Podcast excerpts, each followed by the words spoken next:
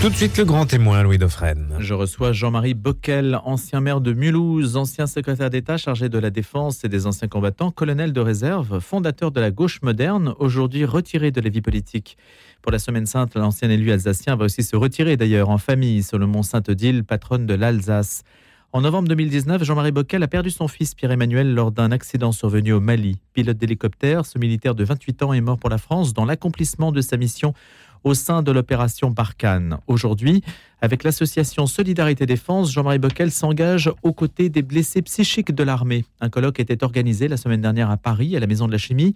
Jean-Marie Bockel s'occupe aussi de l'indemnisation des harkis si mal accueillis en France entre 62 et 75.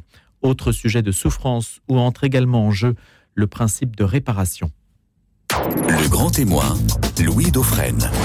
Bonjour Jean-Marie Bockel. Bonjour le drame familial que vous avez vécu a-t-il fait évoluer votre relation avec l'institution militaire, Jean-Marie Bockel? En fait, euh, j'avais déjà, euh, comme parlementaire, comme ancien secrétaire d'État à la Défense, une relation euh, forte avec le monde militaire. Je suis moi-même officier de réserve, avec les enjeux également de défense et, oui, géopolitique. ce drame que nous avons vécu, évidemment, en famille avec notre belle-fille euh, de manière à la fois très dure et très euh, très rassemblée. Euh, ça aurait pu évidemment m'éloigner, ça aurait pu créer chez moi un sentiment de révolte qui a existé chez nous, mais qui aurait pu tout emporter. Ça nous a plutôt rapprochés de l'institution, puisque j'ai même accepté euh, à l'époque de, prendre la présidence de l'association Solidarité Défense, dont la vocation est, d'être aux côtés euh, des blessés, avec nos bénévoles, des familles. Nous avons eu euh, jeudi un, un colloque sur l'accompagnement de la blessure psychique, et puis nous organisons chaque année des séminaires pour les veuves. Hein. on sait que être soldat, et notre fils nous l'avait dit, c'est aussi ben, le risque de faire le sacrifice de sa vie. Donc euh, on n'y est jamais préparé, si vous voulez. Mais hein, c'est vrai que tout ça euh, se situe dans un retour du tragique, même si euh, c'est des mots quand on ne le vit pas. Et il est bon que des associations, et il y en a plusieurs comme Solidarité Défense, qui sont distinctes dissociés de l'institution puissent jouer auprès des blessés, des familles des tués, c'est notre cas, un rôle euh, complémentaire et libre vis-à-vis de l'institution militaire. Est-ce que vous vous dites, euh, Jean-Marie Bockel, euh, au fond de vous, l'opération Barkhane, à quoi ça a servi finalement? Nous voilà maintenant mis dehors du Mali par les Russes il y a deux choses. D'abord, euh, Serval, Barkhane, l'engagement de nos soldats, même euh, sacrifice de ceux qui sont morts, ça n'est jamais pour rien. Cette opération, ça a été d'abord une réussite militaire. Forcément, on s'aime toujours. Et ensuite, comme le disaient eux-mêmes les militaires, pour des raisons politiques, à la fois africaines, au Sahel, française peut-être aussi un peu, du fait qu'on est resté trop longtemps, que le G5 Sahel, on devait euh, préparer l'après, avec le fameux triptyque euh, sécurité, retour de l'État, développement, service des populations, la jeunesse, hein, enjeu de sécurité, enjeu que le développement, l'avenir soit plutôt chez soi en Afrique que euh, dans la fuite vers l'émigration, il était clair, simplement là, ça n'a pas fonctionné. Aujourd'hui, naturellement, on peut ressentir une amertume avec, comme vous dites, euh, l'arrivée euh, d'autres. Euh, bon, aujourd'hui, c'est Wagner et les Russes, mais hier, la Chine était déjà là et d'autres. Hein, et en même temps, tout n'est pas fini. Prenons le Mali. Il se trouve que par les hasards de la vie, le Mali où, où mon fils, avec ses camarades, a perdu sa vie en novembre 2019, c'est le pays d'Afrique que je connais le mieux parce que j'y ai développé pendant euh, une vingtaine d'années, comme maire de Mulhouse, une coopération avec d'ailleurs le, centre, hein, la région de Mopti, euh, Sofara, enfin cette région justement où aujourd'hui on ne va plus. Hein. Une coopération qui a été fructueuse.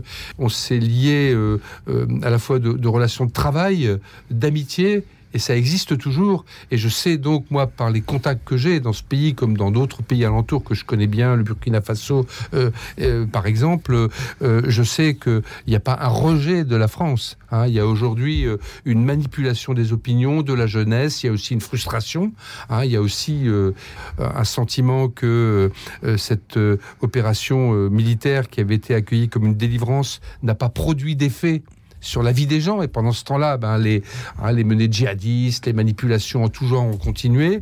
Ça nous oblige à nous remettre profondément en question sur notre relation à l'Afrique. C'est que c'est ce que le président de la République a fait dans son discours. D'ailleurs, il a même dit ce que moi j'avais dit comme secrétaire d'État à la coopération sur Sarkozy en 2008 et qui m'avait valu mon poste. Il faut tourner la page de la, France-Afrique. Sauf que naturellement, il y a toujours un monde entre les paroles et les actes. Et au niveau des actes, euh, on peut dire que nous avons tout à réapprendre. Euh, les militaires euh, ont fait leur devoir. la question de la sécurité du rôle que nous pouvons jouer hein, avec des partenaires euh, dans des relations africaines, dans des relations d'égal à égal. Hein. tout ça, ça reste encore euh, à écrire euh, par-delà à la fois cette tragédie et cet échec du moment. Est-ce que vous en avez parlé à nos partenaires allemands de cette opération quand on voit des Européens qui disent bah voilà la France s'est fait chasser de l'Afrique et, et nous regarde un peu avec condescendance parce que ça nous disqualifie quelque peu.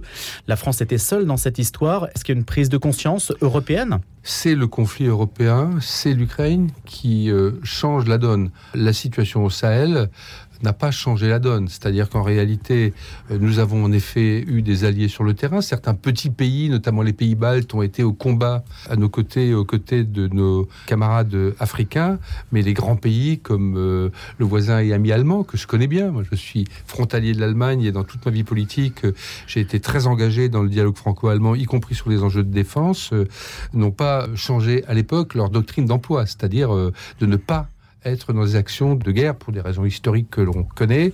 Aujourd'hui, la menace à nos portes est en train de faire bouger les choses à toute vitesse.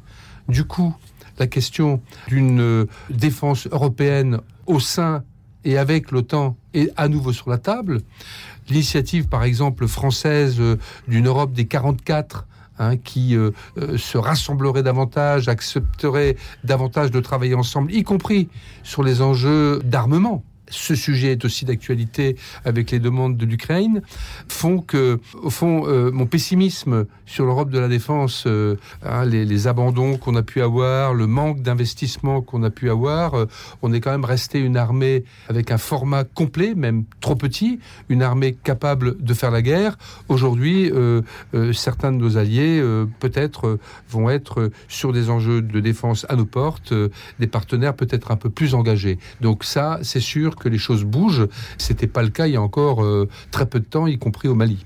Jusqu'où euh, doit-on aller dans l'engagement euh, en faveur de l'Ukraine, Jean-Marie Bockel je, crois que, comment dirais-je, il y a une dimension civilisationnelle forte. C'est quand même incroyable de voir que ce sont deux pays orthodoxes qui ont l'histoire commune que l'on sait. Hein.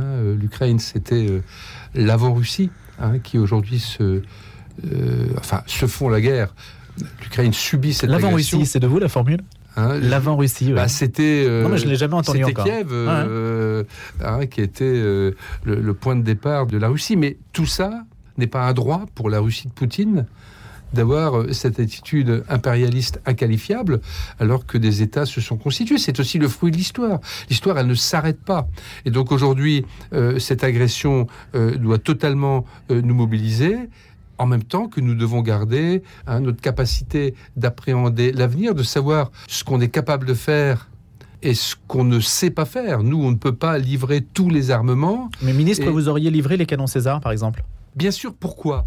Parce que nous sommes dans une coalition. Euh, nous devons reconnaître que euh, le, le chef de file de cette coalition, c'est les États-Unis d'Amérique. Et moi, personnellement, qui ai siégé euh, jusqu'à il y a environ deux ans au sein de l'Assemblée parlementaire de l'OTAN, euh, euh, je considère que c'est un fait et que nous n'avons pas à en sortir.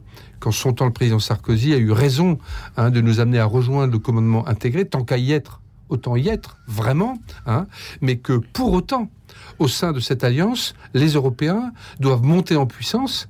Et d'ailleurs, la France peut jouer un rôle, puisque c'est une puissance moyenne, qui peut être plus que jamais une puissance d'équilibre, hein, avec euh, hein, sa présence au Conseil de sécurité des Nations Unies, avec sa dissuasion nucléaire, mais qui ne peut pas être seule. Mais aujourd'hui, en tout cas, puisque le conflit c'est aujourd'hui, c'est pas demain et après-demain, euh, c'est avec l'allié américain que nous devons structurer notre engagement. Et d'ailleurs, l'allié américain ne veut pas passer au stade pas d'être belligérant. Il y a aussi un sujet de responsabilité Mhm. hein, par rapport euh, euh, également aux au, au- aux risques, hein, euh, y compris sécuritaires en Europe, qui sont bien réels.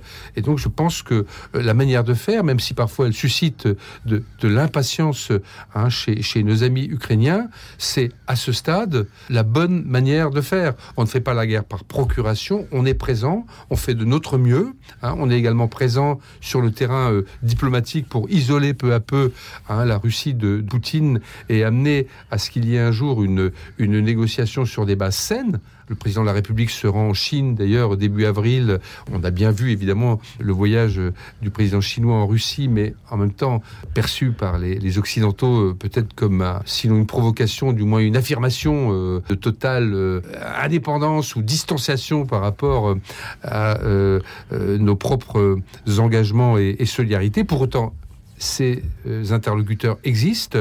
Ils sont également très euh, militarisés. Et ils proposent euh, de rentrer dans une négociation. Nous devons être avec nos alliés en capacité de dialoguer avec eux de manière à un moment donné à faire plier la, la Russie. Mais on aura un résultat allant vers la paix que sur la base d'un rapport de force qui aujourd'hui euh, doit être conforté dans euh, notre soutien à, l'Ukraine. Encore sur ce point, Jean-Marie Bockel, vous ne vous dites pas si la France était en dehors de l'OTAN, Emmanuel Macron aurait eu plus de, de prise sur euh, Vladimir Poutine?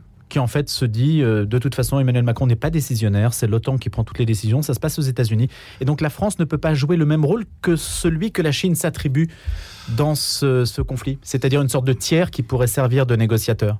Je je vais être franc avec vous. La France est une puissance moyenne. Euh, Si la France était aujourd'hui en dehors de l'OTAN, elle pèserait très peu. Elle pèserait moins qu'en ayant une forme de leadership ou de co-leadership au sein des pays européens alliés de l'OTAN. 70% du budget de l'OTAN, c'est des États-Unis.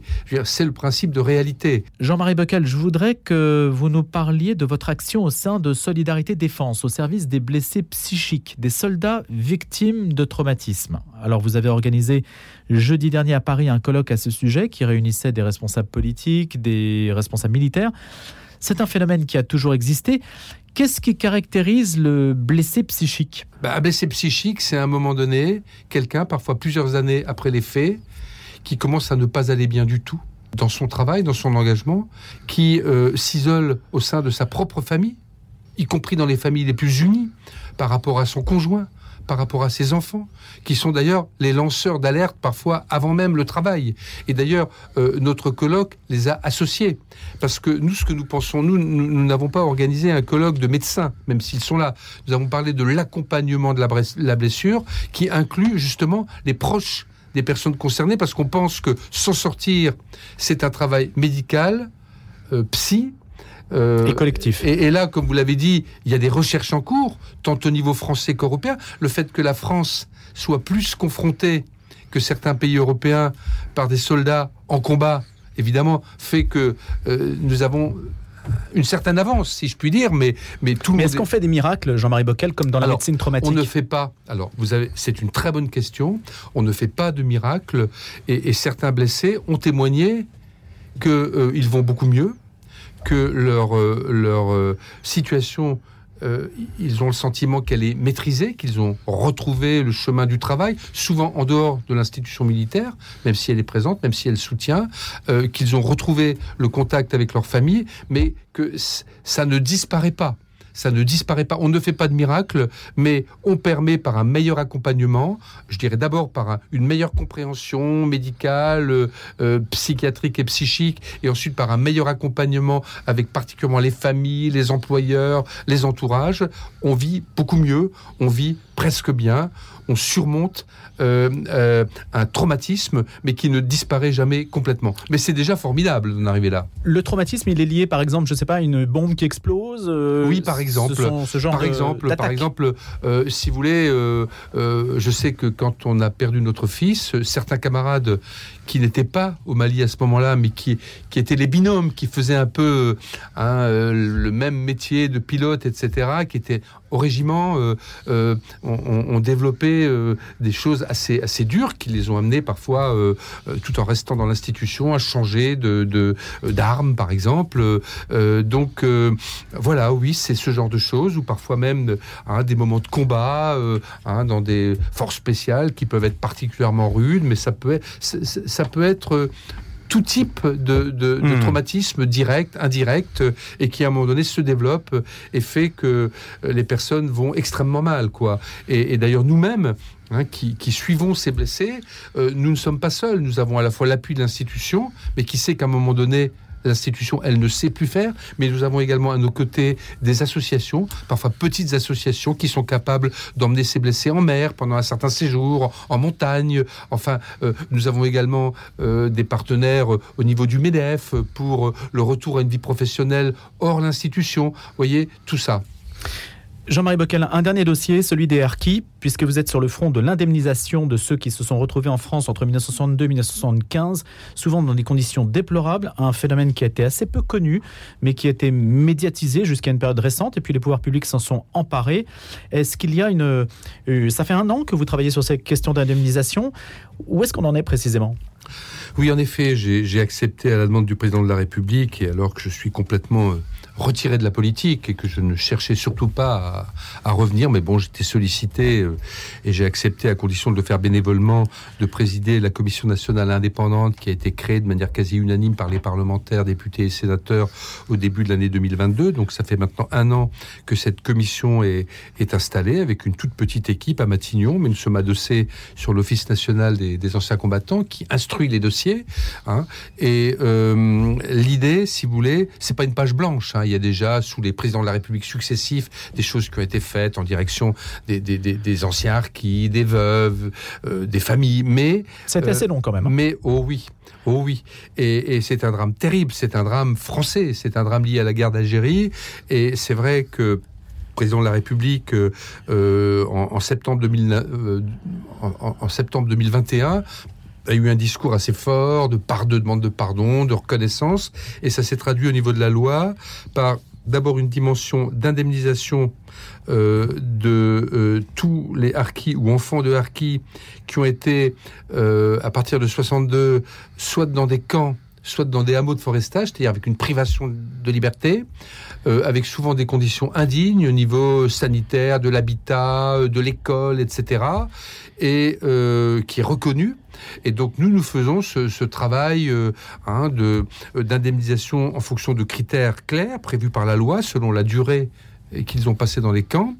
Et nous avons également une autre mission qui est tout aussi importante, qui est de poursuivre euh, le travail d'écoute parce que les harkis, leurs enfants, les associations qui les représentent euh, ont encore aujourd'hui le sentiment hein, d'être considérés par les uns comme des traîtres, hein, c'est un mot qu'on entend encore, d'être considérés par les autres comme des supplétifs, hein, alors que je dois dire, à l'époque, en 62, ce sont souvent des, des jeunes officiers, des jeunes lieutenants des SAS qui avaient constitué des harkas hein, dans les campagnes pour essayer de, retrouver la paix avec une dimension civile, d'éducation, de santé, mais aussi sécuritaire avec ces harkis, et qui les ont ensuite ont pas voulu les abandonner parce qu'il y a eu beaucoup de massacres après 62 hein, par le, FLN, contrairement aux accords d'Évian, et qui ont ensuite euh, aidé, alors que c'était pas l'idée à l'époque euh, du des responsables politiques, hein, euh, ces, ces de venir avec leur famille pour se protéger en France. Et ensuite, souvent,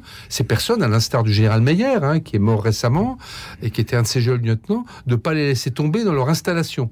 Donc, il y a eu, c'est toute une histoire, mais euh, avec quand même le sentiment que euh, n'ont pas été traités comme ils auraient pu l'être au milieu du million de rapatriés qui est arrivé en même temps et qu'aujourd'hui on a une dette à leur égard. Et notre travail, c'est aussi d'être à leur écoute, c'est de porter leur histoire, leur témoignage, aussi leur réussite Hein. nous allons créer un prix littéraire avec Jean-Marie Roy, avec Jean-Marie Roy, d'autres académiciens comme Amine Malouf et un certain nombre de personnalités pour mettre en exergue également la, la dimension de, de réussite hein, d'un certain nombre de ces de ces harkis. Il y a ceux qui ont été dans les camps, mais il y a l'autre moitié qui ont été tout de suite dès 62 dans la vie, des HLM, des cités, des campagnes, et qui ont aussi vécu des choses dures. C'est hein. plus difficile à évaluer d'ailleurs mais qui ne sont pas euh, euh, là dans ce processus d'indemnisation, hmm. qui d'ailleurs parfois euh, le, le, le Ils peuvent le ressentir comme une injustice. Mais ils le ressentent souvent comme une injustice. Bon, nous sommes aussi là pour les écouter hmm. hein, et pour mettre en exergue tout ce qui n'est pas que dimension euh, euh, financière et matérielle. D'ailleurs, beaucoup disent, mais c'est quand même 6000 dossiers qu'on a déjà traités, c'est quand même 50 millions d'euros qui ont déjà été dépensés, mais naturellement, pas tout à fait 9000 euros par ayant droit. Certains disent, mais ça ne représente pas le préjudice qu'on a subi. Mais ces préjudices-là, je dirais, ils sont tellement profonds et importants qui ne sont, enfin, qui ne relèvent pas de l'indemnisation, qui relèvent plutôt d'une d'une espèce de, de reconnaissance euh, avec une dimension de, de comment dirais-je presque euh, humaine, euh, j'allais dire. Ça ne sera jamais à la hauteur. Mais ça ne sera jamais à la hauteur, quoi. Mais en même temps, c'est un geste fort. Vous savez, moi, je suis hmm. alsacien, vous l'avez rappelé au début de l'émission. En Alsace, on a eu comparaison n'est pas raison, mais on a eu les malgré nous et ensuite les, femmes qui ont été enrôlées de force, les malgré elles, comme l'on disait. Ils ont eu, euh, dans les années 80 et à la fin, quand j'étais euh, secrétaire d'État aux anciens combattants, dans les années 2000, une indemnisation complètement symbolique. Mais euh, ça faisait sens parce que c'était en quelque sorte une page qui se tournait, la preuve quand même que euh, on reconnaît euh, leur souffrance, le fait que ils ont été enrôlés de force, hmm. Alors les artistes autre chose, c'est une mais le point commun c'est la reconnaissance de la souffrance par un geste tangible et concret. Et ça, nous le faisons. Et croyez-moi, cette mission au début, euh, j'ai accepté en me disant on ne, refuse pas de servir son pays, mais aujourd'hui, j'y suis engagé à fond, avec d'ailleurs euh, l'ensemble des membres de la commission qui prennent leur engagement à cœur. Nous allons sur le terrain, nous visitons les lieux, nous sommes à l'écoute, euh, nous nous faisons engueuler également par moments parce qu'il y a beaucoup de colère rentrée, mais je crois que notre travail est, reconnu et nous, on, se sent profondément utile, y compris dans la réconciliation des mémoires dans notre pays. Quel regard portez-vous du coup, euh, Jean-Marie Bockel, sur la démarche entreprise dans l'Église, euh, sur la réparation des crimes sexuels? Est-ce que votre expertise vous amène à croiser ces deux sujets? Bon, moi j'ai un profond respect évidemment pour le, travail de, de, M. Sauvé et, je pense que euh, du point de vue de l'Église à laquelle j'appartiens comme, croyant et comme pratiquant, il y, a une page à, tourner quoi, et pour ensuite à nouveau aller de l'avant et être en confiance. ça ne veut pas dire Parfois, évidemment, ceux qui sont dans la critique systématique de l'Église considèrent que tout a été horrible. moi, j'ai été enfant de cœur, j'étais scout, j'étais... Bon, j'ai fait partie des gens qui n'ont vu que le positif. C'est l'honneur de l'Église de tourner absolument cette page, de manière à pouvoir euh, écrire d'autres pages. Euh, et, donc, euh, oui, je, je, me sens concerné, évidemment, par cette démarche. Merci beaucoup d'avoir été notre invité, Jean-Marie Bockel. Merci. Je rappelle que vous êtes ancien maire de Mulhouse, ancien secrétaire d'État chargé de la défense et des anciens combattants, colonel de réserve aussi, fondateur de la gauche moderne, même si on n'a pas parlé politique, il y aurait eu beaucoup de sujets ce matin que l'on aurait pu aborder avec vous. Jean-Marie Bockel, bonne semaine sainte donc au Mont-Saint-Odile, puisque je sais que vous allez y aller avec votre famille pour cette semaine sainte. Je vous souhaite euh, une excellente journée. Et puis je rappelle aussi qu'il y a eu un colloque donc, auquel on pourra se reporter, Maison de la Chimie, concerné aux blessés psychiques euh, de l'armée. Merci.